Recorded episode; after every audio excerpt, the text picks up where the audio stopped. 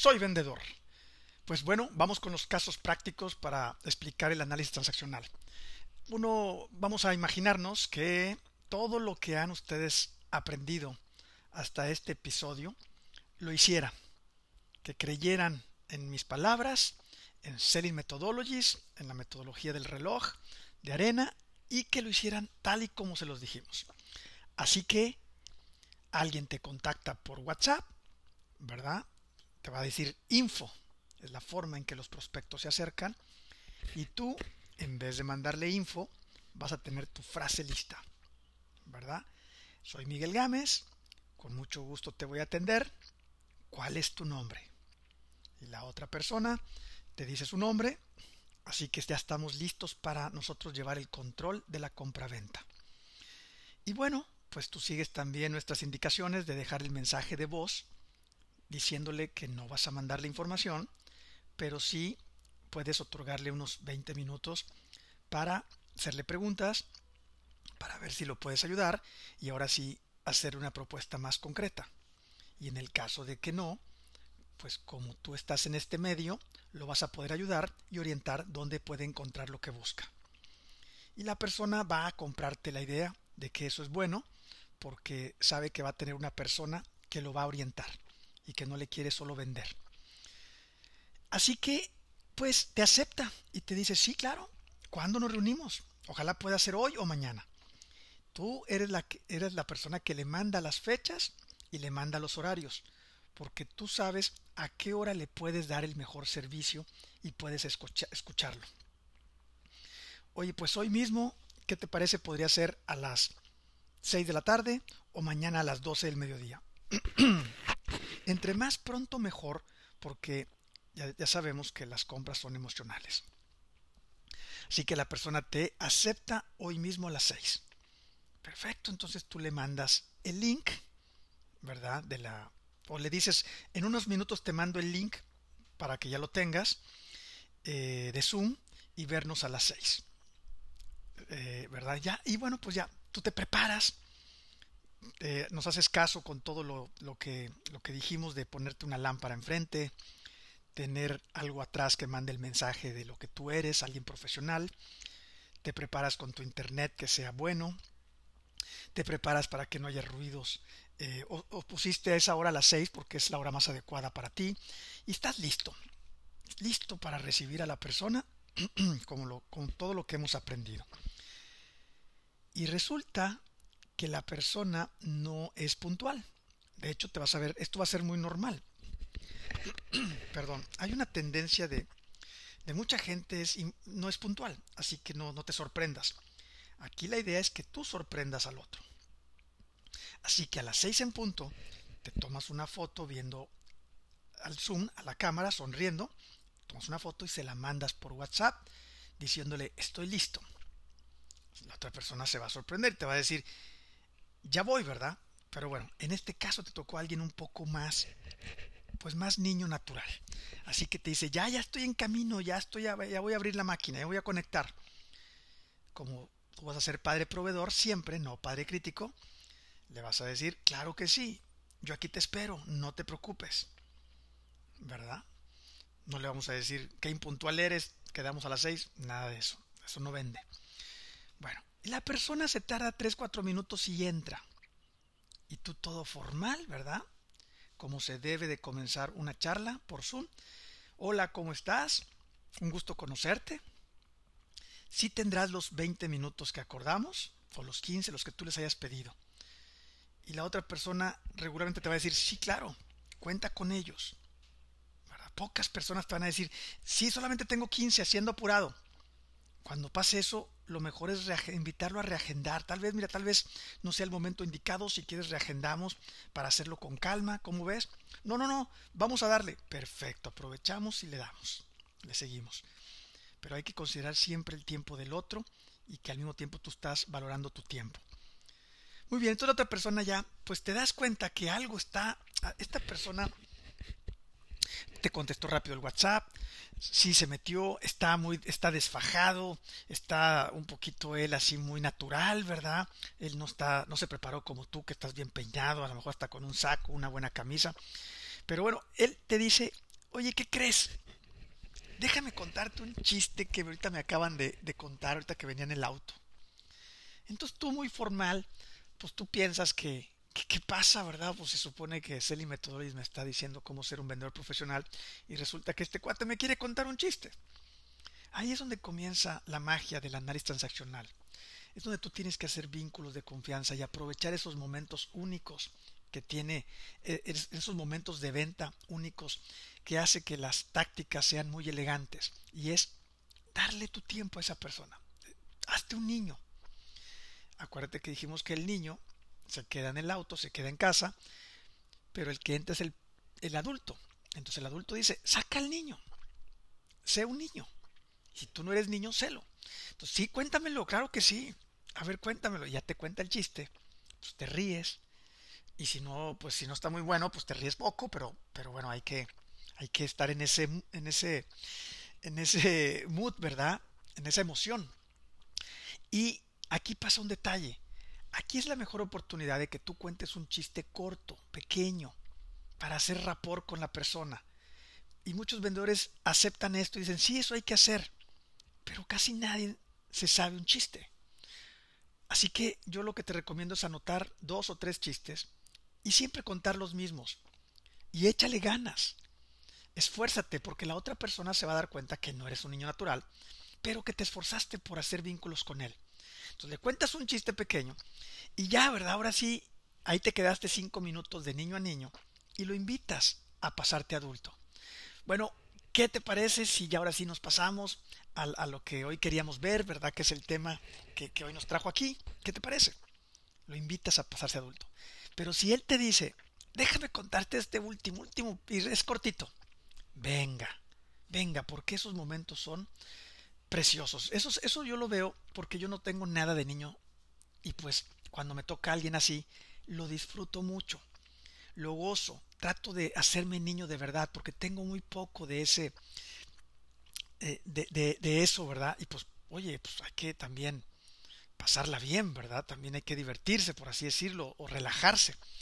Pero bueno, y si tú eres un niño natural, no te quedes ahí. Acuérdate que el que está trabajando es el adulto. Te vas a dar cuenta de esto cuando lo pases adulto y le digas, bueno, ¿qué te parece si ahora sí vemos el tema que nos trajo hoy? hombre, la otra persona hasta se para diferente o se sienta distinto, se te ve directamente a los ojos y dice, sí, claro que sí, vamos a hablar, hablar del tema. Entonces, eso es algo importante de hacer, que te des cuenta con quién, con quién estás hablando, con qué ego. Otro caso diferente, otro caso práctico. Yo creo que les voy a dar dos y yo creo que con estos eh, creo que va a quedar clarísimo. Vamos a ponerle al revés. El mismo contexto, pero ahora a ti se te hizo tarde. A ti vendedor. Tú nunca llegas tarde a tus citas, pero esta vez había un camión afuera de tu colonia que no dejaba entrar ni salir a nadie y tú te quedaste ahí eh, en el tráfico.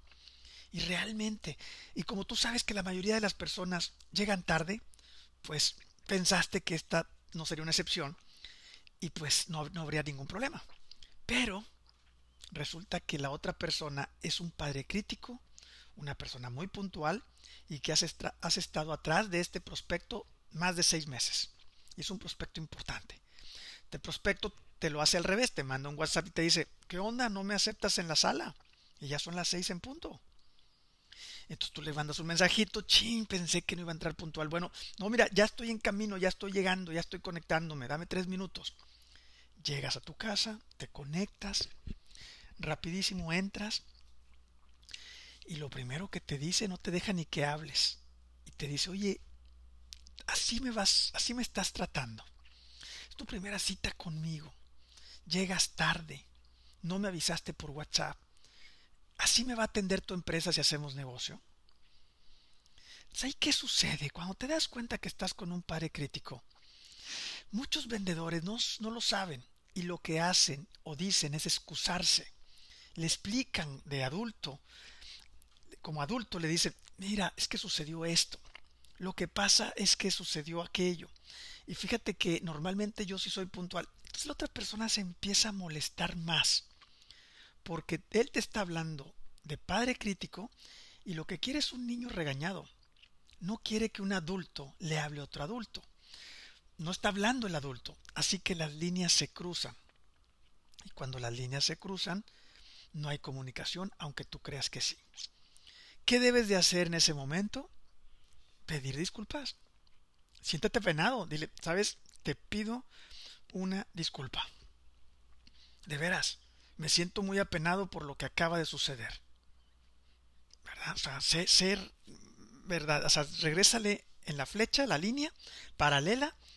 Eres un niño que acaba de aceptar que cometió un error y que te da pena que haya sucedido. Entonces la otra persona va a ver que sí estás comunicándote adecuadamente con él. Y así puedes continuar, decirle, ¿qué te parece? Que ya estamos aquí. ¿Qué te parece si vemos el tema que, que hoy nos trajo? Yo creo que a ti te gustaría hablar de él, a mí también. ¿Te parece? Lo estás invitando a que se pase adulto, después de haber aceptado el castigo, por así decirlo, el regaño. Entonces, ¿qué puede suceder ahí? Pues dos cosas, que a otra persona no se le haya quitado todavía un poquito el malestar y te diga, sí, sabes que sí, nada más ahora espérame tú, déjame ir por un café. Muy bien, pues te esperas, ¿verdad? O sabes que sí, está bien, vamos a ver el tema que hoy, que hoy queríamos tocar. Y listo, ¿verdad? Ahí ya comienzas. Si tienes los ¿Qué es que me puedes regalar los 20 minutos que ahora? Bueno, menos 3 porque llegué tarde, ¿verdad? Una disculpa nuevamente. ¿Cómo ves? Entonces tú no te excusaste, ni siquiera le explicaste qué pasó. No es necesario, porque él no requiere eso en ese momento. Él lo que requería es una que te disculparas y que aceptaras tu error, porque es un pare crítico. Acuérdense que cuando estamos hablando con una grabadora, no hay manera, no hay manera de hacerla razonar. Así que no, no si tú quieres que hacerla razonar, se va a enojar más. Y, bueno, aquí puedo agregar el tercer ejemplo. Clientes molestos. Somos empresas, somos seres humanos, ¿verdad? Que, que, hacemos, que formamos las empresas y cometemos errores. Y de repente vas a hacer, vas a entregar un pedido no en tiempo y cuando lo entregas, lo entregas mal. Y luego el cliente trató de contactarte y tú andabas fuera etcétera, etcétera. Entonces el cliente muy molesto, como padre crítico, te contacta y hasta te puede insultar. Que te puede decir, ¿sabes qué? Qué deshonesto eres, me robaste. Tu empresa es una ratera y tú también. Cuando esto sucede, muchos vendedores lo toman personal. Piensan que un adulto le está diciendo con soporte y con, con todo que él es una persona deshonesta y eso no es verdad. Eso no es verdad. Eh, entonces estás hablando con una grabadora que es pare crítico y tú tienes que ser como un niño. A los vendedores nos toca perder en algunos momentos. En aguantar. Decir, chin. ¿Y de veras le hicimos eso? Sí. ¿Y de veras se lo volvimos a mandar mal? Uy, qué pena, qué apenados estoy de veras. Y, y, tú eres esto y el otro y te aguantas. Porque hay unos vendedores que le dicen, espéreme, espéreme, hay alto no me puede estar usted insultando. Yo soy una persona íntegra. No tiene por qué insultar. Y ahí es cuando tú piensas que estás hablándole a un adulto. O quieres que se pase adulto y eso no va a suceder. Así que cuando tú te excusas, él te va a decir, ¿sabes qué? Necesito hablar con alguien más. Y tú vas a ir con tu jefe o con alguien que te ayude en esto y le vas a decir, ve a atender a ese cliente que lo mejor sería que se fuera con la competencia. Ese tipo de clientes perjudican, son groseros, eh, no entienden, son insultan. Y no es cierto. No hay malos prospectos. Hay malos vendedores que no saben usar el análisis transaccional para entender a la gente, o no se quieren mover, o no saben comunicarse de manera paralela con los egos según con el que tengas enfrente. Entonces esos tres ejemplos pueden ayudarte, ya ejemplos prácticos, para que tú entiendas esto. Incluso cuando hablas con tus hijos, cuando hablas con tu pareja, cuando hablas con tus amigos, tus papás, date cuenta con quién estás hablando. Y si te pasa como, si tú eres como yo, que no eres niño natural, cuando estés con tu papá o con tu hermano, que son niños, que tienen el ego de niño alto, disfrútalo, conviértete en niño. O sea, entiende esto y es la forma en que te estás comunicando y es padrísimo. Haces vínculos de confianza con la gente. Para la próxima episodio les, les voy a dar la anécdota ahorita ya no hubo tiempo, me gusta que sean episodios cortos, que no tengas que, eh, escuchar tanto para no para no, eh, no perder la oportunidad de mandarte el mensaje adecuado. Soy vendedor.